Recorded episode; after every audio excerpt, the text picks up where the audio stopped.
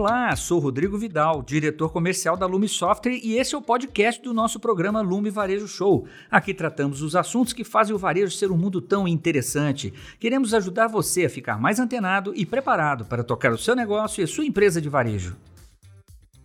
Se você acredita nos três primeiros mitos sobre os quais já falamos em nossa série, você também acredita que os descontos são necessários para atrair clientes. Em parte, esse mito é verdadeiro. Preços baixos ajudam a aumentar a demanda. Esse mito está ligado à ideia da elasticidade preço da demanda. Ao lidar com commodities, a demanda por um produto diminui à medida que o preço aumenta. Isso significa que o produto tem uma curva de demanda elástica o que significa que os consumidores comprarão menos se você aumentar o preço. A demanda é inelástica quando um produto continua a ser vendido, mesmo quando aumentamos o seu preço. Isso pode ocorrer, por exemplo, com produtos de uma categoria de luxo no departamento de conveniência dentro de uma loja. Embora seja verdade que alguns produtos param de vender se seus preços forem muito altos, essa ideia é perigosa quando você pensa que baixar os preços para atrair os clientes é uma obrigação.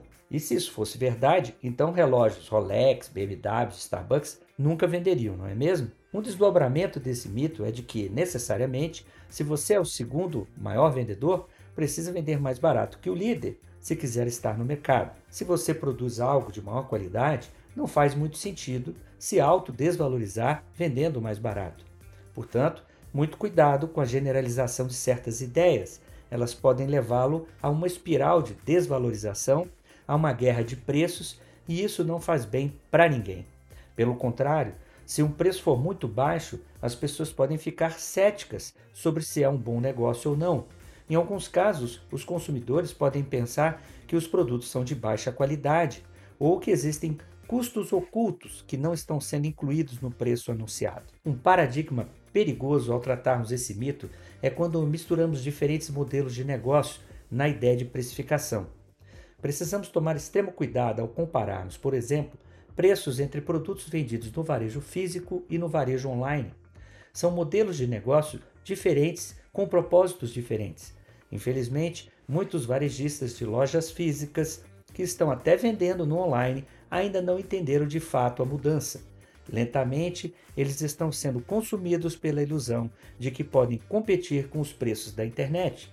Suas lojas físicas estão fazendo pouco para se adaptar ao novo mundo do virtual. Os varejistas de loja física precisam entender que seu diferencial está na capacidade de proporcionar aos clientes experiências que o virtual não pode ter.